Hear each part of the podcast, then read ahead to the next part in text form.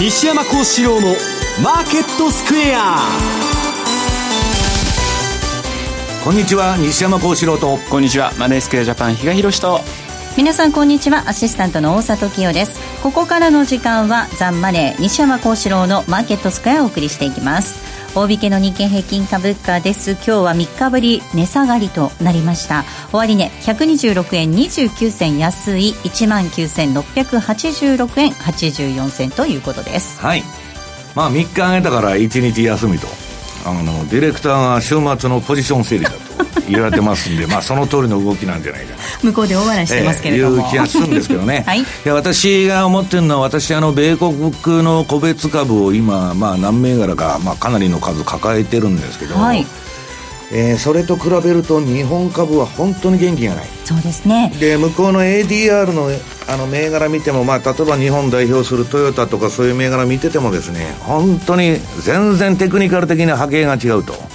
いうことでちょっと日本株にももうちょっと頑張ってほしいなと思ってるんですけど。S&P500 とナスダックは最高値更新ということになりました、はい、はい、さあそして為替です。この時間ドル円なんですがえ111円の4546あたりでの動きです。週末サミットも控えてますね比嘉さん、まあ、あまり今回ねそれで為替云々の話にはならないとい。うふうには思うわけなんですが、はいええ、まあ今日だけを見て言うととりあえずまあ株が2桁の下げというようなところにですね為替もつられたかなというふうに思うんですが、うん、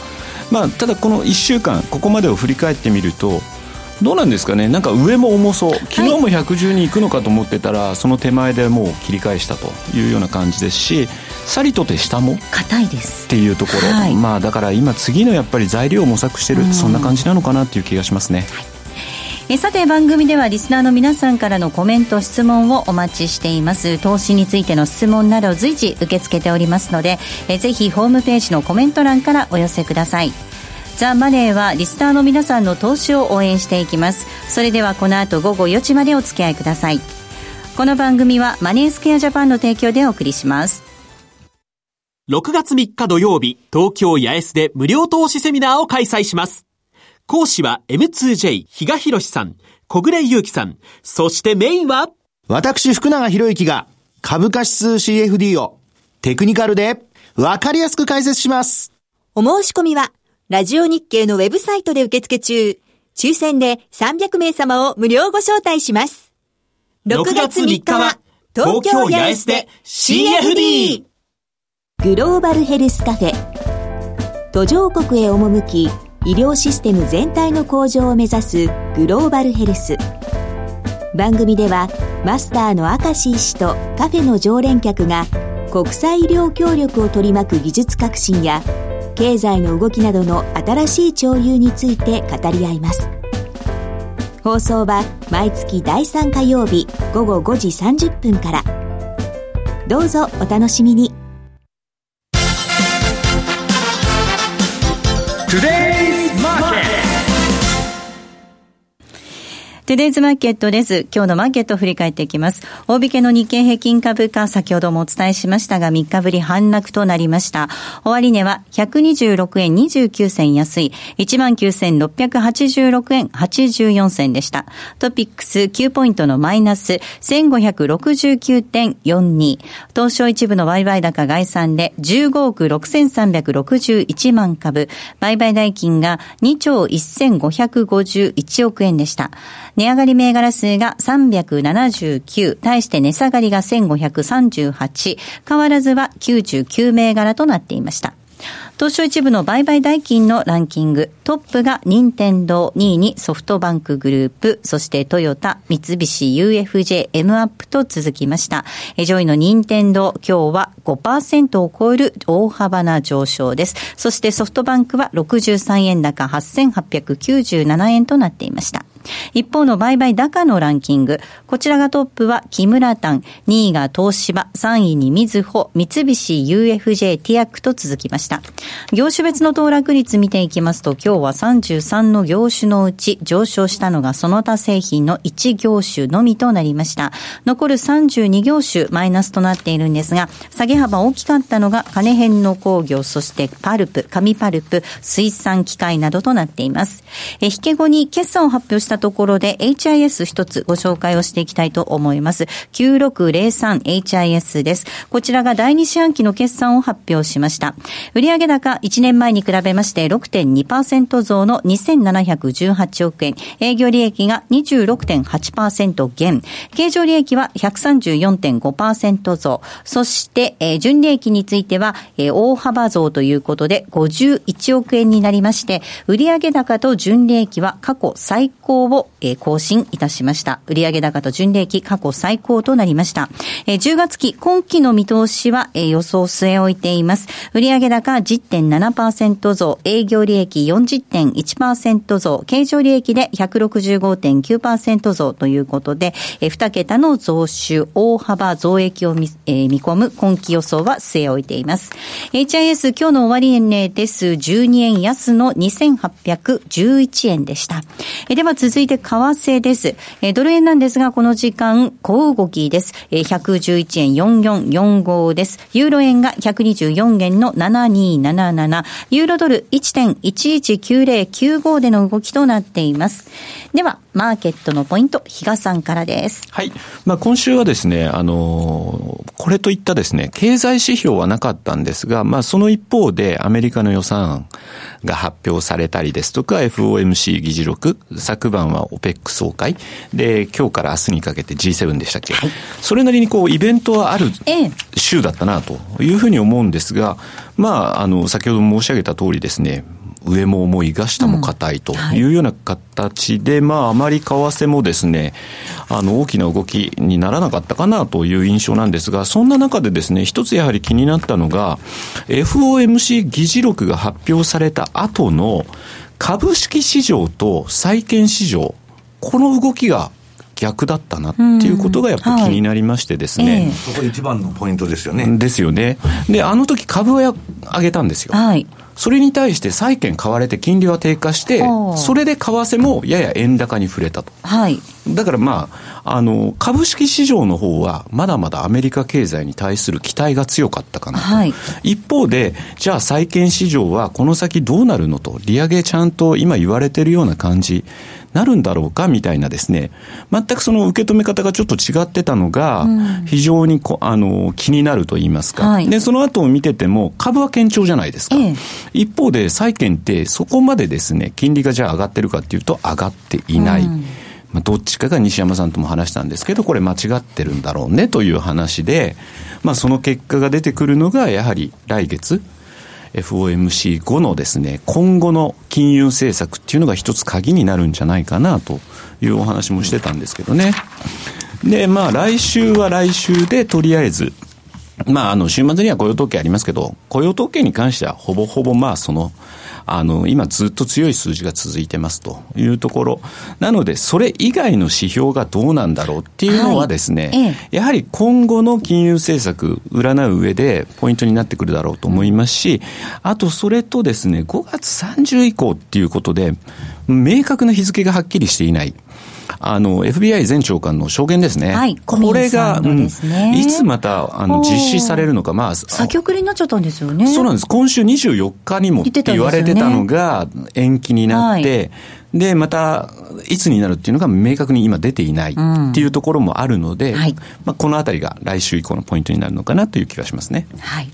さあでは西山さんにお話を伺っていきたいと思います、はい、今比嘉さんのお話の中で、はい、株と債券の動きがあべこべだよっていうことありました。これどっちかが間違っていてそのうち修正が来るですかね？もともとまあこんなこと言うと怒られちゃうんですけど債券じゃプロのマーケットですから、はい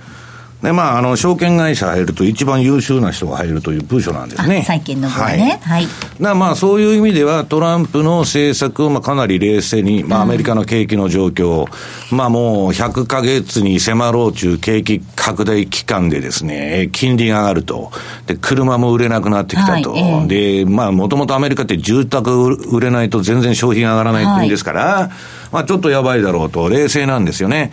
で、株の方はですね、はい、私、あの、トランプの戦略に乗ろうというファンドが最近多くて、今ね、この放送始まる前に、まあ、大沢さん最近あのトランプの NATO の演説が面白いと。面白かったですまあ、加盟国の首相連長を押しのけてですね、で、なんか、NATO は時代遅れじゃないってこの前言ってたと思うんですけど、昔に戻って選挙期間中には時代遅れだと。まさにそういうことを言っとるんです。で、トランプというのはどういう人かというと、まあ不動産屋でとにかくレバレッジ男なんですね。はい、で、イケイケなんだけど、あの、言われてるほど、その、好戦的な人じゃないと。いうのはみんな分かってるんです、トランプをよく知る人は。はい、で、彼は軍産だとかね、いわゆる軍産複合体だとかネオコンに反対する姿勢を、ずっと彼の発言とか見てると、今でも貫いてるわけです。まあ、イスラエル行ってもどこ行ってもね、喋ってる内容を聞いと聞いてると、はい、戦争はしたくないと。まあ、ヒラリーと逆なんです。うん、ヒラリーが表向きソフトに見えるんですけど、まあ、彼、彼女が大統領になってたらバンバン戦争すると。はい、で、トランプは軍産に、あの、抵抗している代わりに、誰を味方につけてるかというと、米国の財界と金融界、はい、ウォール街、うん、で、彼の発言を聞いてるとね、えー、まあ、グローバリストに転向したようなふりはしとるんですけど、うん、まあ、実際そうじゃなくて、この NATO の対応を見てても、ただバブルは温存しようとしてる。うん、だから、経済界を味方につけてですね、はい、自分の延命を図ろうというのがトランプのどうも中間選挙までの戦略だっていうことが見えてきてるんですね。はい、で、ファンドはそれに乗っかろうと。だから今アメリカの株が最高値更新していくというのはね、一つはまああの、まだ金利、利上げの効果が浸透しなくて、3回目までで、過量流動性が温存されてるのと、トランプのミックスはもう終わったっていう人がいるわけです。もうトランプじゃないと今株の上げてる、えー、材料は業績がいいからだだだとか何度か言ってる人がいるんですけど、そうじゃなくて、ウォール街も財界もトランプにものすごい期待してるわけです。だから、この前の弾劾騒ぎが、はい、えっ、ー、と、16日だったっけ、えー、起きた時にね、財界からウォール街からトランプの弾劾なんていうのはありえないと。うん、で、トランプはそんな悪い人ではないという用語論が巻き上がったんです。で、マスコミの報道だけ読んでると NATO 行ってまた暴れとるなとかね、要するに表面的な表層的な上っ面をそう見てると、トランプ危ないとかいう話になってくんですけど、実はしたたかにやってるなと。だから株が下がらないんです。ロシアゲート問題があれだけわーわー言われてても、マスコミは総攻撃してるわけですよ。ちょっとマスコミとの関係がね、悪いですからね。ええ、攻撃しますよね、マスコミ。なんでじゃあ株下がらないんですかと。そうなるとあれですね、コミー長官の証言が遅らされてるのも、そう、経済界の圧力がかかってるかもしれない。いや、まあ、それはどうかわかりませんし、はい、またこ、その、あの、コミーが何か言ったらね、それは売られるんでしょ。うん、だけど、売られるとね、私はどういう反応が起きるかって言ったら、トランプが辞めたら、1年分上げてるわけですから、11月、12月に。もう下駄履いて先のね、公共事業から何から全部織り込んじゃった。それトランプ辞めますって言ったら、彼の言ってた政策全部辞めますと。うんひっくり返っちゃうわけですよ。はい。それはまずいでしょうと。じゃあトランプが辞めない限りは、まだまだ可能性、アメリカ株はウォール街だとか、その財界っていうのはトランプに辞めてほしいと思ってる人はいないわけですよ、うん、で、民主党とかマスコミは全員が辞めてほしいと思ってる、ということなんですね。はい、なんかバイロン・ウィンが面白いこと言ってましたよ。弾劾される可能性っていうのは低いんだろうけども。あの予想の人ですね。はい。はい、自分でね、辞任するっていう可能性は、否定できないんじゃないかっていう。はあはあはあ、なんか。もう投げやりになっちゃってね。ええー、投げ出しちゃうと。はい、もうね。いや、私はね、それまあトランプのことですから分かりませんよ。はい、何があるかね。だけどね、5回も6回も破産の奥目にあって、不死鳥のように蘇ってきてるっていうのはね、半端な精神力の人でないってことですよ。うん、すね、普通日本人なんてね、一回失敗したらもう、ああ、へなへなへなとなっちゃって、まあ、安倍さんは復活しましたよ、2回目。に、あの、首相になって。だけど、今まで前例がないじゃないですか、もう。損切りが早いんじゃないですか？いや、損切りなんか早くないですよ。東芝問題を見てたらわかるじゃないですか。トランプさんは？いや、トランプは損切りするかどうかというよりも、そんな簡単にですね、諦めないと私は思ってるんですけどね。ええーとなりますと、S&P500、ナスダック最高値更新しています。個別に見てもね、本当にいい銘柄ありますよね。うん、番組資料でね、これは私の関係しているファンドがやってる銘柄のごくごく一部。はい、まあ、レポートとかでももうちょっと上げちゃってるんで、それをまあ、この放送でも何回も上げてるんで、はい、このあの、アドビーシステムズの株価見てください。そのね、番組のホームページに資料が上がってますけど、はいもうめちゃくちゃな上げトレンド、上げ相場でしょ？この ADX がもうずーっと上がってて、で、一回この前故障して、はい、で、もう終わったかなと思ったら、また、うん、あの、ちょっと上を伺ってると。で、今ね、キャッシュフローのすごい会社っていうのは本当に売られない。まあ、中にはシスコとかね、業績だとかうんぬんでちょっと落ちてる銘柄もありますけど、インデックスより強い。そういう銘柄は。で、あのー、どういうんですか。この、その株の動きでね、私はまあ、一旦5月で、まあ、 sell in May じゃないですけど、もう利食っといてもいいなと思って、そのさっきのシスコとかは、ボリンジャーバンドのね、えー、プラス0.6シグマ割り、6シグマ割り込んできたんで、売っちゃったの。はい、で、その後、売った後に今ドカンと下がってるんです。はい。うん。だけど、その他の銘柄見るとめちゃくちゃ上げてると。はい。だから、私、あの、先週の放送でインデックスバブルだって言ったんですけど、えーえー、これはトランプ期待が半分は、半分はやっぱ金がジャブジャブなんです。もう行き場がないんですね。だから、えー、っと、私はね、日本のその証券会社にいた人たちでも、今、アメリカ株をやってる人がすごく多い。あの、ね、人気みたいですもんね。えー、だから、まあこれあの、後でね、後半のコーナーでやって資料で出てきますけど、トヨタ自動車の株なんか見てても、このアドビとかね、あとバイエル、はい、で、アルファベット、グーグルですね。はい、で、ジョンソンジョンソン。こういう銘柄と比べると、本当に悲しい動きだなと。うんなんで日本株こんな上がらないんだと。でそれが私は常にね、円高懸念のくすぶり。これね、みんなトランプ政策、えー、政権やばくなってきた、やばくなってきたって言ってるでしょ？どうなるかと、トランプは追い詰められたら何するかと、保護主義に走るんですよ。で、通称で、えー、日本けしからんと、円安けしからんと、そういう話になってくるわけです。だから、私はね、その、なんかトランプをそのけなしてわーわーわーわー言ってる人がいるんですけど、トランプがダメになったら、言ってるじゃないですか、中国に来るんじゃなしに、日本に当たりが強くなるんだというふうに思ってるんですけどね。どうなんですか、西山さん。これね、また恐怖指数が、昨日も終値で9.99までかなり下がってきてますよ。はいだから、それがね、総楽観で、普通は、そのシカゴのね、SP、S&P500 中株価指数のオプションのボラティリティですから、あれは。そうすると、例えば、下げに対する準備とか、上げに対する準備。というのを普通する人がオプションを買うわけです。手付金売買で。ところが何の準備もできてないんで、あのビックスが下がっていくと。で、もう一つはもう先週散々やりましたんで言いませんけど、インデックスバブル。はいで、それでもう指数が落ちないからボラティリティが。で、市場中のはね、相場のスタートっていうのは皆さん悲観から始まるわけですよ。悲観の中から育っていくっていうんですから。今、総楽観でしょ。うん、それが今、私が懸念しているこの総楽観っていうのが一番相場の、えー、懸念材料。そう、そしてインデックスバブル。もう猫も借子もインデックスだって言ってると。で、もう一つは、比嘉さんが冒頭で言われた、株式市場と債券市場がトランプラリー、11、12月のトランプラリーは連動してたわけです。はい、金利も上がって、株も上がると。はい、景気いいからと。うん、今、債券はこの前10年線が2.6つけてからね、全然、6月の利上げももうほぼ100%やるって言われてるのに、うん、なんで上がらないんですかと。いうとこが非常に不気味なんですね。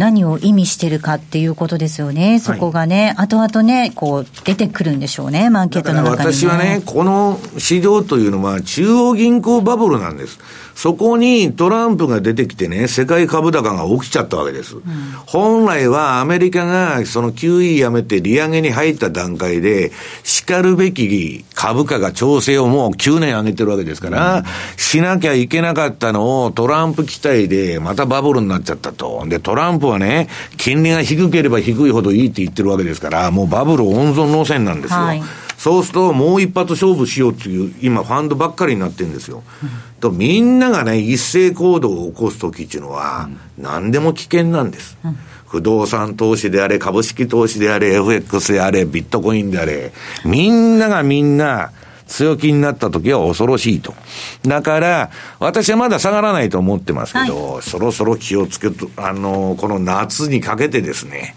危ない場面が来るんじゃないかというふうに思ってるんですけどね。ちなみに、あとごめんなさいね。昨日、原油が3ドルぐらい下げたじゃないですか。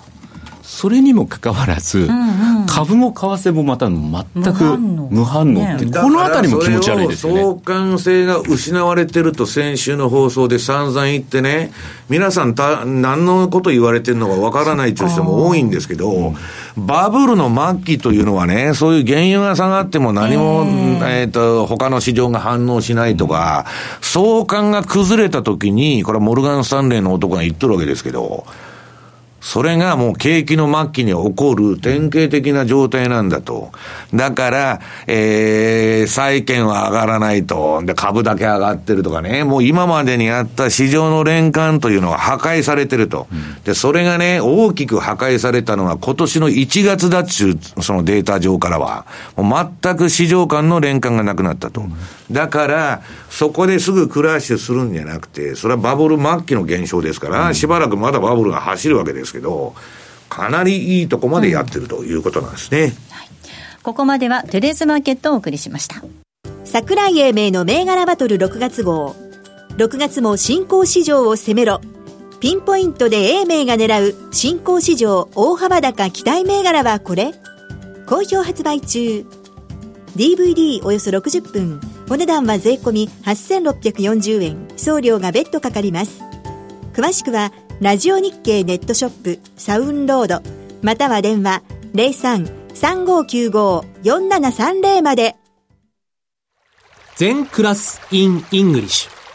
大好評実施中の禅のワークショップに英語クラスが登場です。ただひたすらに座る。シンプルで美しく奥深い修行の体験。あなたも英語の指導で禅のマインドに触れてみませんか？お申し込みお問い合わせは、ラジオ日経英語で禅入門をインターネットで検索。ホームページからどうぞ。M2J トラリピボックストラップリピートトラップリピート僕の名前はトラリピトトラップリピートトラップリピートそれを略してトラリピート。M2J トラリピボックスのコーナーです。この時間はリスナーの皆さんからいただいた質問に西山さんと比嘉さんにお答えいただきます。今週もたくさん質問いただきましてありがとうございました。この質問をご紹介したいと思います。西山さん、えー、トレードをしている方の教え、ものすごくためになり納得できます。お使いの指標を早く使いこなせるようにならなければならないと思っています。はい、え先生をもっと早く知っていればと思うと悔しいですというふうににいただきました。そして質問なんですけれども、ユーロドルの、ユーロドルの今後の方向がぜひ知りたいです。大きな調整、下げは期待できませんでしょうか？ということです。調整、待ってるんですかね？いや、私は全く予測なんかしないんですね。あはい、あの、大札さんもユーロで儲かってると思うんですけど、はい、今週は良かもうね、あの、ラジオの関係者でもやってる人が多くて、まあ、ユーロで儲かったとか、連戦連勝だとか言ってで、私はあんまり調子に乗るなと言っとるんですけど、はい、もう必ずストップロスを置いてやらないとダメだと。で、そのぐらいいい循環が続いてるんですね。はい、で、今日番組、あ、ユーロはね、あの、後半の番組資料の中に後半に取り上げる予定だったんですけど、今やっちゃいますけどね。はいえー、っと、まあ、冷やしのトレンドは大したことないっつったら大したことない。まあ、トレンド相場で綺麗なトレンド出てんですけど、私は今年の相場でもう4時間以下。で、特に最近いいのが1時間とか30分とか、まあ1時間ですね。ほぼパーフェクトなトレンドの循環相場を、えー、形成してると。だから標準偏差が上がってですね、えー、ボリンジャーバンドの21のプラス1シグマかマイナス1シグマ抜けた方にエントリーして、あとはトレール、トレーリングストップ注文を置くか、えー、プ,、えー、プラスのあ、プラスマイナス1シグマの中に入るまで放置しとくかで、これ非常にまあ、皆さん儲かっとると言われるわけですね。で、みんな儲かっとる儲かっとると、標準偏差ボラティリティトレードで儲かっとるって言われてるんですけど、はいはい、私は結構損切り入れてるんですね、いろんな銘柄で。手を広げすぎてましてですね、あ結構損切り入れてるんです。はい、でね、私はね、それ知ってて損切ってるんです。はい。あんまり調子いいと運が落ちると。あら。うん、連戦連勝、ね、連勝をしない方がいいんですよ。で、必ずストップを置いてね。お休みしながら行った方がいい。はい。だから、あのー、あんまりね、あのー、まあ、あれなんですけど、これね、みんな見てるとぼやきばっか聞こえてきて、株は動かないと、日経平均全然動かないと。うん、そんなことないんですよ。4時間足とかね、その、それ以下の足を見てたら、しょっちゅうトレンドっていうのは出てるわけです。だから、えー、っと、相場というのは見る時間帯を変えると、劇的に評価が変わるんです。だから、冷やしにトレンドがないからって言って、えー、何もしないと。いうのでは収益機会とかね、資金効率が悪くなるということなんですね。で、ユーロは予測なんかするよりも、はい、このまあ、冷やしとか4時間とか1時間とか30分足を見ててね、トレンドが出た時だけこまめにコツコツ乗っていくと。それが一番いいだろうという気がするんですね。はい、で、相場で皆さん損するポイントっていうのは決め打ち。原油は絶対上がらないとか、絶対上がるとかね、えー、必ず円安になるとか、必ず円高になるとか、決め打ちする人っていうのは相場が分かってないんですね、そもそも。だから、まあその決め打ちするよりも相場についていくという姿勢でいいと思うんですけどね。比嘉さん、今週はメルケルさんの発言なんかもありましたね。あれ聞いてますよね。あれね、でもね、G7 をかなり意識したかなと思ったんですね。なるほどね。攻められる。黒字で、うん、ずっと攻められる。で、今回またトランプも来てるわけじゃないですか。はい、彼が何か言う前に、うん、自分からまずちょっとね、なるほど。釘を刺したんじゃないかなというふうに思ってたんですけどね。うんでは続いての質問です。その標準偏差ボラティリティトレード。私もやっているんですが、はい、それについてです。えー、標準偏差が下降しているとき、ボリンジャーバンドのプラスマイナス1シグマの外に出ました。えしばらくバンドウォークをしています。はい、で、その後に標準偏差が上昇したときは相場に乗りますか？という質問をナベリンさんからいただきました。うんうん、私、これ乗ってるんですけど。ねね、はい。標準偏差が下降して、最初下降していたと。で、ただ、ボリンジャーバンドのプラスマイナス1シグマの。皆さんね、えー、っと、順番が、標準偏差が上がってるかどうかが問題なんです。あるいは ADX が上がってるかどうかは問題なんです。で、トレンドがある相場っていうのは、移動平均の付近にいるわけがないんですね。移動平均っていうのは、市場参加者のその時間帯の平均コストですから、トレンドがね、強いトレンド、弱いトレンドが出たら移動平均から離れとるわけです。で、それのレンジ抜けにボリンジャーの1シグマとか0.6を使ってるだけで、標準偏差が上がって、上がり出してですね、で、もうとっくに1シグマ抜けてても、それは絶対乗らなきゃダメなんです。で、私が相場で乗らない局面っていうのは、標準偏差がわーっとかなり高い位置まで上がって、で、ピークアウトして、一体垂れて、で、また上がってきたと、はい。あります、あります。で、このボラティリティレベルの高い局面でまた1シグマ抜いたからっつって乗ると、ドスンとくる場合が結構ある。うん、そこは乗らないだけど、そこで乗らなかったためにめちゃくちゃダブルループっつってね、トレンドが走ることも多いんです。ただ、私はそれで儲け損なったっていう後悔をするんじゃなくて、損するのが嫌ですから、要するに運用で一番大事なことは大きな落ち込みを防ぐと。まあなかなか難しいんですけどね、ドローダウンを大きくしないということですから、ボラティリティレベルの高い局面ではリーエントリーはしないということなんですね。もう一つ質問紹介させてください。えー、今年の秋頃にショックが来るとすれば、どの程度の規模になるんでしょうか？まだすぐに年末までに回復したりするんでしょうか？なんていうメールもいただいています。まあ、これは、だから、あのー、私はね、1年も2年も、えー、イエレンのところの金利の動きにかかってると思うんです。うんでね、もう調子に乗ってね、景気の末期で金利上げ出してるわけでしょ、うん、もうちょっと早くやってたらよかったんですけど、もうほぼほぼ100ヶ月近いね、景気拡大期があって、それが120ヶ月、150ヶ月と、どんどん普通は行くわけがない。そうするとね、えー、どっかでその株式市場より先に、車の市場だとか、住宅市場とかが悲鳴上げてくるはずなんですね。で、えー、そうなってくると、当然その知能指数の高い債券市場は、えー、金利が上がらなくなると。はい、長い、長いとこの長期金利が上がらなくて、イエレンが上げてる短期のとこだけ上がってくると。そうすると、イールドカーブがフラット化して、えー、暴落の準備が整うという手はずになるはず、なるんですね。普通は暴落するっていうのは。だけど今、まあ、長短スプレッドがね、縮小したりはしてるんですけど、イールドカーブ自体がそんな寝てるっていう感じじゃないんで、まだもうちょっと持つと。で、今日の番組資料の中にありますように、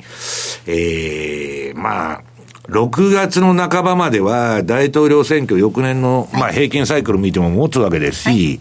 はい、まあ、あのー、例の7の年は7月まで上げてるわけですから、もうちょっと上げるんじゃないかなと。ただ、先ほど、まあ、比嘉さんも言われてるようにですね、まあ、総楽観がひどいなと。いう気はちょっとしとるんで、誰も身構えてないというのは逆に危ないのかなという気はしとるんですけどね。だからその流れでいくと、7の年でいうと、2007年ってパリパショックあったじゃないですか。確かニューヨークダウがほぼ半分ぐらいまで、はい、えー、下がる局面があったかなっていうのは、なんか一つ、まあ、これがなんか答えになるかどうか分かんないですけど、まあ、そのぐらいやっぱ動く可能性もあるということは、一つ言えるのかなとは思いますね。まあでもアメリカの株は強いですけどね。そうですね。本、当、高値ね、高値圏にありますけれども。さあ、そして比嘉さん、えっと、M2J で広島セミナーがあるということですね。はい。えっと、まあ、全国セミナープロジェクトの一環ですね。はい、で、こちらに関しては、あの、CFD の方で、はいえー、福永さんにご登壇いただく予定なんですけれども、まあ、広島の方にお邪魔するということで、えー、まあ、ラジオ日経さんの方でもですね、もう申し込みができるようになったんで、はい、あの、ぜひぜひですね、そちらのセミナーの方にも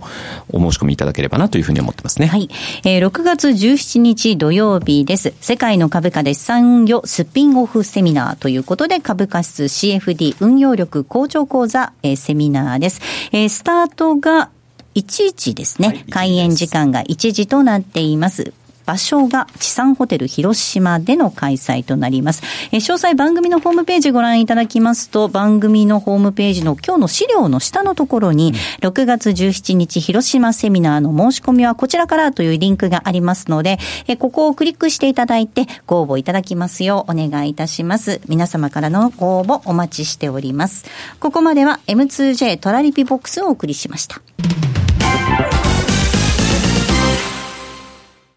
西山幸四郎のマーケットスクエアリスナーにおなじみの FX 会社マネースクエアジャパン。独自の発注管理機能トラリピと充実のサポート体制で多くの FX 投資家から選ばれています。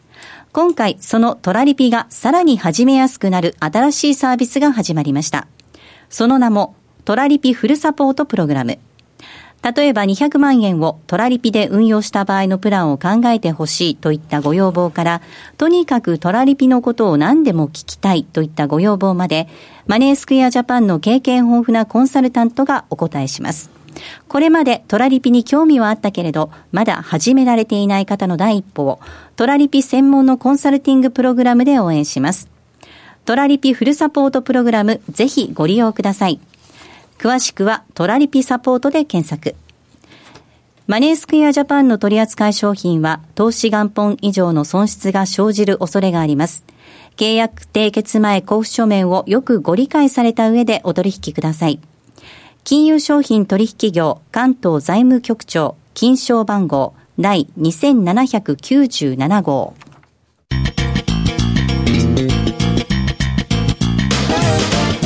西山幸四郎のマーケットスクエアさあ、このコーナーではマーケットの見方について西山さんにいろいろな角度で教えていただきます。今日のテーマです。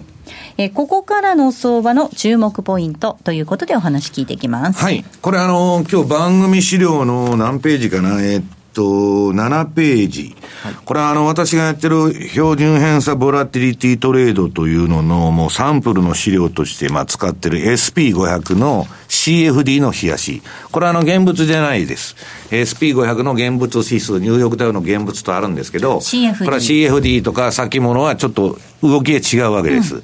で、これを見るとね、まあこれ、うん、SP500 の冷やしで、まあ綺麗なトレンド相場がもう去年からずっと続いてると。まあ金持ってってくれっていう相場なんですね、これ。今もね、トレンド、はい、買いトレンドですね。で、今、現物では、えー、っと、えー、ニューヨークダウも SP500 も、まだ標準偏差が上がってなくて、どっちか言ったら下げ途中みたいになってて、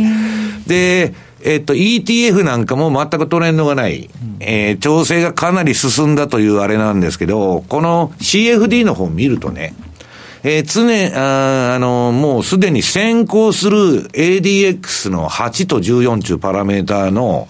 えー、トレンド指標がもう上昇してると。はいで、標準偏差も底倍からじわっと上がりかけてる。うん、はい。だこっから1週間くらいの動きが非常に重要なんです。これ買いたいです、ね、で、このままいったらもう私は買いで乗っちゃったんですけど、なんかあの、ディレクターにも言ってたんですけど、もう乗っちゃってるんですけどね。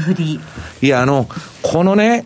うん、ちょっと懸念するのが、そのコミーが出てくるでしょ。うん、でそこで波乱があるんじゃないかという懸念はあるんですけど、はいとりあえずちょっと先回りしてね、はい、もう先行指標の ADX が上がっちゃってるんで、まあ乗っちゃえと。で、これが大きなトレンドに発展するかどうかっていうのは今一番の見物なんです。はい、で、私はもうストップをタイトルにストップを置いてますから、別にトレンド出なくてもいいんですけど、その次にニューヨークダウの冷やし。これ11ページ、12ページに出てるんですけど、ニューヨークもこの SP500 とほぼ同じような方の、ええ、これはね、あの、損するか儲からるのか皆さんわからないんですけど、低い位置から標準偏差と ADX 上がるというのは、相場でいうブレイクアウトとか持ち合い離れ。レンジブレイク中局面なんですね。だから、えー、それにちょっとかけてみようかなと。で、他にもあの、株価指数見てもね、例えばダックスだとか、フランスの CAC は調整相場なん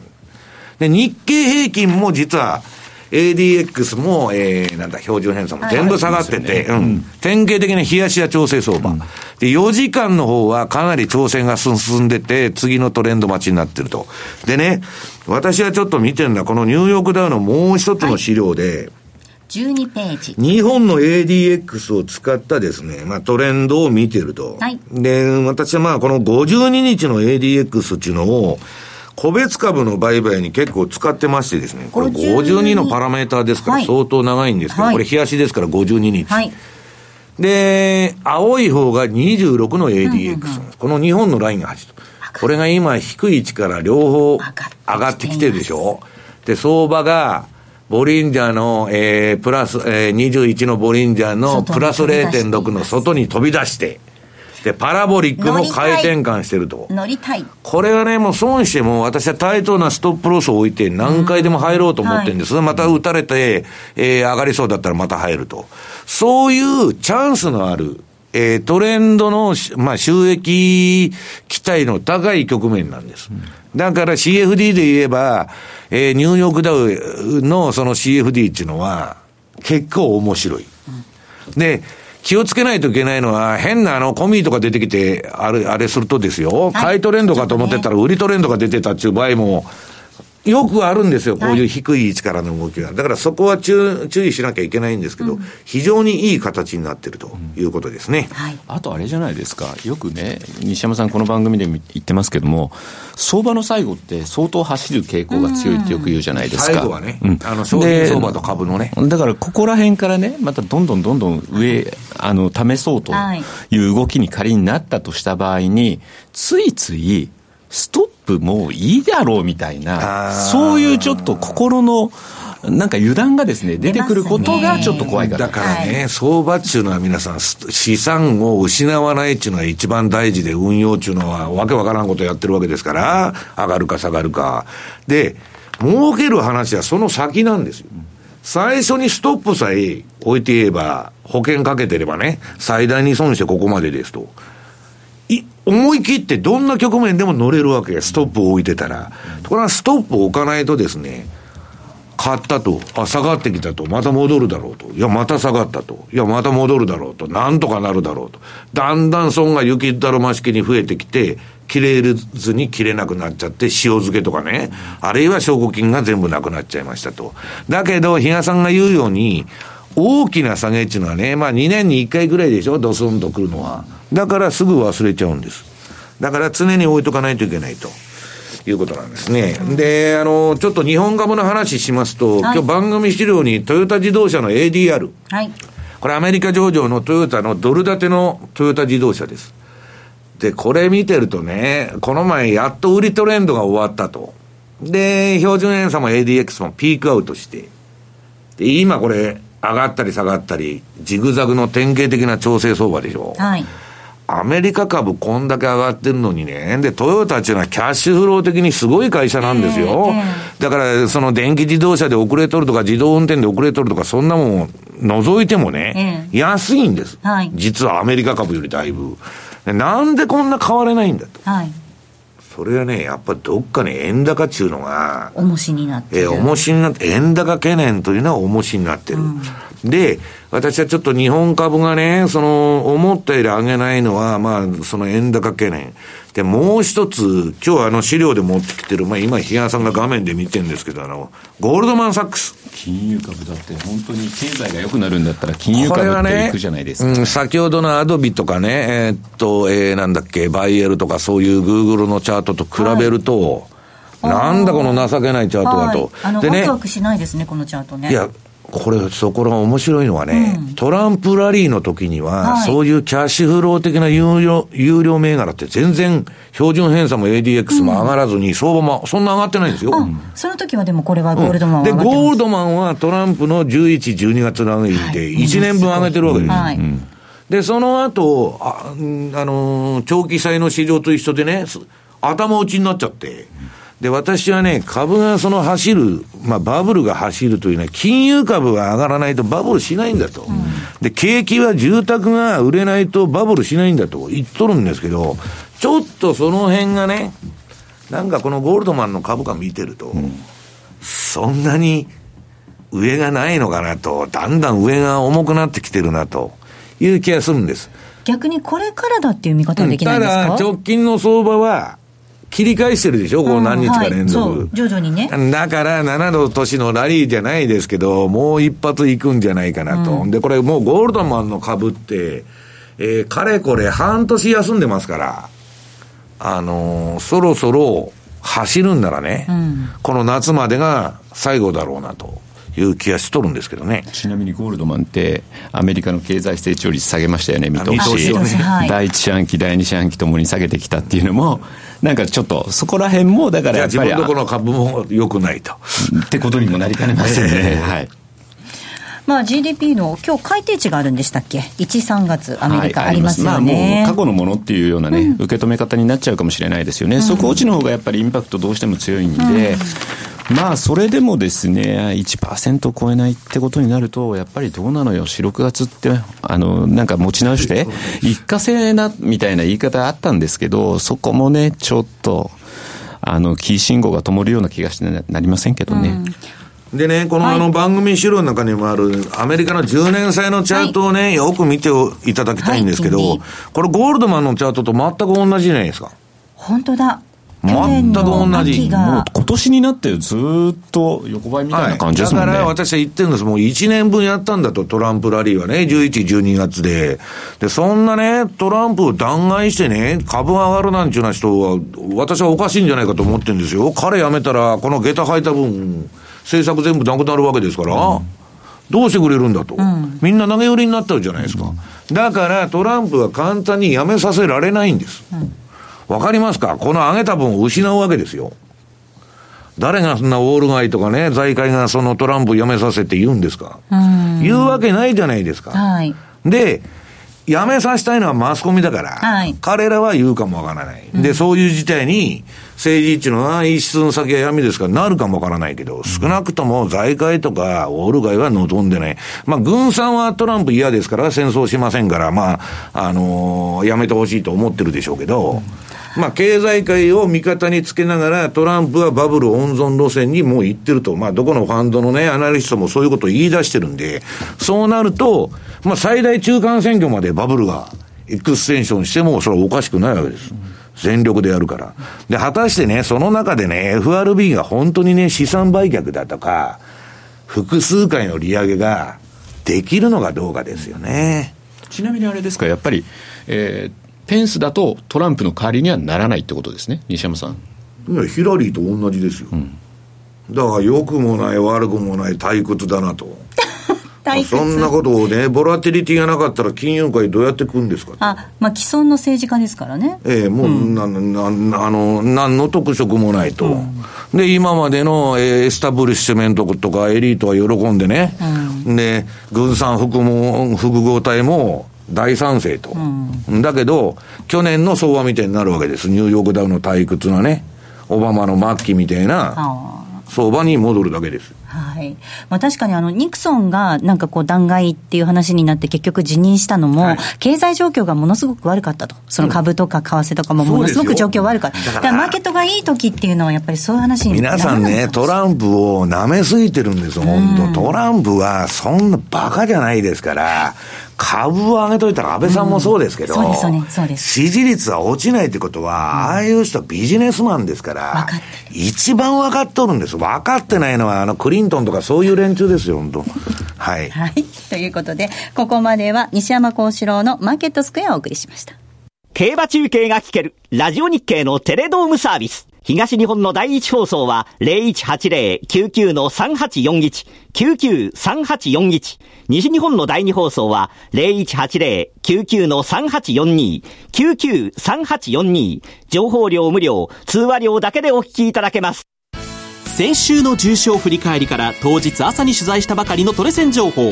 さらにはアナウンサーの悲しくも切ない？競馬日記まで。ラジオ日経の競馬担当アナウンサーが日替わりでお届けするその名も競馬が好きだ。ラジオ日経第一で月曜から木曜の夜8時から放送です。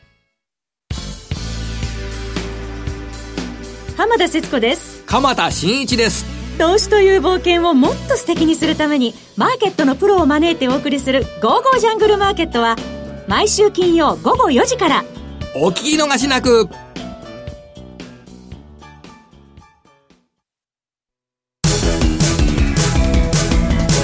M2J マーケット投資戦略さあ、このコーナーでは来週に向けて M2J の投資戦略を聞いていきます。比嘉さんです。はい。えっ、と、まあ、別に為替に限らず CFD でも私ずっとここのとこまた言い始めてるのが、はい短いやっぱ時間軸でトレンドに乗っていきましょうという話をしてて、まあ今目の前にもちょっとチャートを出してて、60分足。はい。うんね、もうドル円でもちゃんとトレンドが出てるでしょっていうのもありますし、はいまあ原油価格がやっぱ下げた影響なんでしょうね。えー5ドル円なんかもですね、今、えー60分足は綺麗な売りのトレンドになってますし、売りトレンドですね。あとなんか大沢さんが牛牛と言いながらですね、ポンド円の売りと。って。しょうがないと、トレンドが出まくりと、朝から儲かった儲かったと、もうみんなキャスターの皆さん、顔見ると儲かった儲かったと、どんだけ売買しとるんだ西山さん見るとみんなで言ってるんですよね。そうそうそう。俺は乗ってないと。まあ そういう意味では、こういうふうにね、短い時間軸で見ると、いくらでもちょっとトレンド出てくるね、あの、通貨ペアありますんで、もう今はそこで、そのトレンドに乗っていくというのをですね、徹底していただければなと。に下げてますね。すごいですね。ポンドドル、ユーロドル、今日やってるんですけど、ポンド売りで。トレンド出ちゃって1時間足でユーロポンドとユーロポンドの買いとポンドドルの売りをやってるんですけれども。まあだから皆さん、あの、冷やし見てると退屈な相場に見えるんですけど、まあ本当にね、4時間以下でやったらいくらでも収益チャンスはあるということなんですね。いろんな時間軸のチャートをぜひ見ながら取引していただきたいなと思います。ねそうですね。パラメータは固定して一切最適化してませんから、どの市場も全く同じシステムと、はい。い、うことでございます。ここまでは M2J 投資戦略お送りいたしました。さてお送りしてまいりました西山幸四郎のマーケットスクエア。そろそろお別れのお時間です。今日お、えー今週 すいません。今日ここまでのお相手は。西山幸四郎と、マネースクエアジャパン比嘉宏と大里清でした。さようなら。この番組はマネースクエアジャパンの提供でお送りしました。